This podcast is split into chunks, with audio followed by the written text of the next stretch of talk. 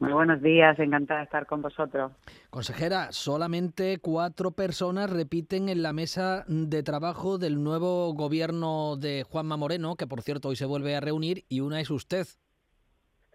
Bueno, yo muy agradecida al presidente de la Junta de Andalucía que haya contado de nuevo conmigo. Y bueno, tenemos grandes retos que, que afrontar, ¿no? Especialmente el Estado, como presidente de la Junta de Andalucía, pues muy, muy inmiscuido en la política agraria y, por supuesto, con la nueva PAC que tenemos que conformar para nuestros agricultores y ganaderos para el futuro. Como saben, el tema del agua, que es un tema principal y que ayer mismo lo estuve hablando con el presidente del Gobierno, y evidentemente que la pesca, eh, sus costes de producción, como la agricultura, y me ha encantado esa parte de desarrollo rural que permite en este momento pues fijarnos en los que la mayoría de los andaluces que vivimos en las zonas rurales y que necesitamos en este momento un revulsivo para que sean cada vez más vivas y que Andalucía no le pase como otras comunidades autónomas con la despoblación. Consejera, añade el título de su consejería la palabra agua, que era una de las políticas clave que el presidente Juanma Moreno reivindicó durante la campaña electoral. Se avecinan curvas, ¿no? Eh, dicen las reservas hídricas que tenemos algunos de los pantanos por debajo del 20%.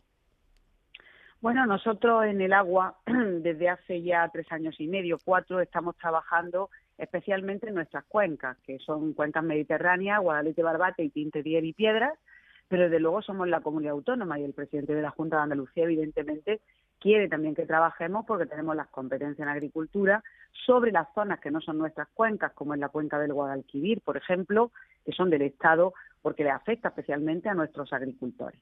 Por tanto, ¿cuál es la política de agua? Evidentemente, hacer las depuradoras que no se habían hecho anteriormente, ya están todas en marcha, empezar a hacer un segundo plan de agua regenerada, eh, tratar con el Gobierno, que ya hemos pedido una nueva reunión con el secretario de Estado para hablar del tema de las infraestructuras de interés del Estado en Andalucía, que todavía no se ha empezado ninguna y son fundamentales, me refiero a Sile, a Rule, a la ampliación de Carbonera. Y luego, por último, estamos pues intentando, que nos parece que es un error, que se anexionen más fondos europeos, en este caso Next Generation, al agua. El presidente estuvo ayer reunido en Moncloa con eh, Pedro Sánchez. Llevaba algunas de estas reivindicaciones que usted dice en la cartera, la gran mayoría de ellas no trajo ninguna respuesta clara, ni lo que son las infraestructuras hídricas que usted se refiere, ni a ese plan extraordinario contra la sequía que parece que es inevitable que, nos afecten en, poco tiempo. La verdad es que el agua al sur de España, Levante también, evidentemente, y la sequía y la situación del agua nos está poniendo en una desventaja a nuestra comunidad autónoma con respecto a otras fundamentalmente todos los sectores, el agrícola, evidentemente, pero también el turístico y el industrial. Por tanto, nosotros tenemos que luchar los andaluces con uñas y dientes para tener todas las posibilidades hídricas necesarias para que esta tierra, que tiene un gran desarrollo y queremos ponerla a la altura de las mejores tierras de España en cuestiones económicas, pues que tengamos la oportunidad de que no nos reste esa situación de agua, a pesar de que somos conscientes que tenemos una sequía pertinaz, no solamente en Andalucía, sino en toda España, y desde luego le tenemos que hacer frente. Nosotros somos proactivos, el presidente lo que quiere es que nos pongamos en marcha con, sin parar pues, toda la infraestructura, la planificación y, por supuesto, la organización y entendernos con las otras administraciones públicas de las que depende el agua, pero desde luego vamos a ser muy reivindicativos por nuestra tierra, porque si no, como decía, nos pone una desventaja con otras tierras que sí eh, tienen ese agua. El agua no es de nadie, el agua es de todos y desde luego lo que sobra en otras partes tiene que venir a la zona que estamos generando economía y posibilidades y desde luego pues cuidar nuestro medio ambiente porque también tenemos que pensar en nuestros ríos y. Consejera, con la disolución del Parlamento y la convocatoria de elecciones, volvió a la casilla de salida, volvió al punto de partida, eh, un proceso que era complejo y que había iniciado, iniciado el tratamiento parlamentario con al menos la abstención del Partido Socialista, como es el asunto de los regadíos del entorno de Doñana. El líder del Partido Socialista, después de las elecciones, ya ha aventurado que no repetirá ese voto, salvo que se cuente con eh, todo el sector. ¿Esto en qué se traduce? ¿Por dónde vamos a retomar ahora esta situación, eh, consejera? Bueno, el presidente lo ha dicho muy claro, va a iniciar eh, la ley y va a hacerlo de forma legal y, por supuesto, consensuada.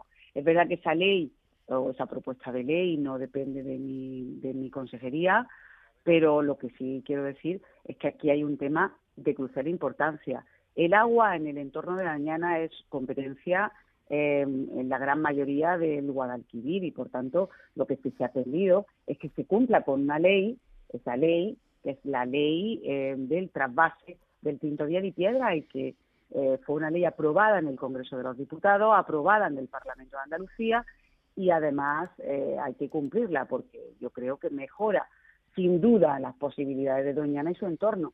Por tanto, ahí está en la que yo especialmente como consejera de agua me voy a referir. ¿no? Consejera de su departamento, en este caso directamente, los agricultores llevan dos días saliendo a la calle, eh, reivindican que con los actuales costes de producción no pueden tirar adelante y sabemos que son un sector clave porque además de eh, generar una economía importante en Andalucía, son los que nos han dado de comer en momentos tan sensibles como la pandemia tenemos un dato sobre la mesa que acaba de salir y es que los precios siguen desbocados. El IPC alcanza en el día de hoy el 10,8%, que supone el nivel más elevado desde el año 1984. Consejera, ¿qué se puede hacer para paliar esta situación que sufre el campo andaluz? Evidentemente, el presidente de la Junta de Andalucía y todo el equipo de la Junta de Andalucía tenemos muy claro que la única manera de paliar esta situación es la bajada de impuestos pensada y selectiva, especialmente dirigida a los sectores productivos. Es decir, que es fundamental que se bajen impuestos y en este caso yo me referiría al IVA de los insumos, eh, es decir, en estos momentos hay que tratar con el Estado que esto es una posibilidad para el sector agrario y que le permita no estar tan ahogado con esa situación de costes de producción. Por supuesto que se cumpla la ley de la cadena, en este caso, en la parte que, que responde a la doble tarifa eléctrica. Si los regantes no tienen esa doble tarifa eléctrica, el coste para ellos es mucho mayor, que se dé posibilidades, en este caso, en los costes a todo lo que son las bajadas de impuestos que tienen que ver con el sector agrario, por supuesto el gasóleo profesional. Y decir además que nosotros ya hemos pedido, y así se va a cumplir, que hay una medida que se llama la medida 22, que permita auxiliar económicamente con ayudas del Plan de Desarrollo Rural a los agricultores en esta situación que es espero que sea coyuntural y si no es coyuntural pues tendremos que seguir ahondando en esa posibilidad. Decía al principio del informativo, además hablabas de, de los cereales, de Ucrania, quiero también poner de manifiesto lo que han hecho los agricultores y los agricultores en este caso eh, pedimos que todo el barbecho se pudiera poner en producción y en Andalucía se está subiendo el número de hectáreas dedicadas a, la producción de cereales y girasol y yo creo que está siendo un éxito. Por tanto, hemos demandado también que nos permitan seguir ahondando en esta posibilidad. Y luego, por último, pues que sea una buena paz para España. El Gobierno nos, puede, nos tiene que escuchar a uno de los cada tres perceptores de la paz, que somos andaluces, y por tanto las alegaciones que ha hecho el sector, que yo mismo estuve con él, tenerlas en cuenta. De igual modo, eh, la situación de costes de producción también, especialmente en el gasóleo, para los pescadores de nuestra comunidad autónoma. Consejera, el, presidente les ha marcado un ritmo fuerte. ¿eh? En cinco días ya tiene usted el segundo Consejo de Gobierno esta mañana. Bueno, como yo no soy mm, eh, primeriza, no soy novata, lo tenía claro desde hace mucho tiempo. No le coge por sorpresa desde que empezó a gobernar siempre ha imbuido de un ritmo importante a, esta, a este gobierno y desde luego a esta comunidad porque la necesitamos y bueno, pues descansaremos un poquito y tendremos que afrontar por las circunstancias que los andaluces donde nos han puesto tenemos que lucharlas, trabajarlas y sobre todo con mucha eh, trabajando mucho con los sectores. Yo ayer tuve la oportunidad de verme con el sector agrario y pesquero y viendo posibilidades que desde aquí podamos hacer y las que no las podamos reivindicar de forma coherente, justa y por supuesto pues con argumentos.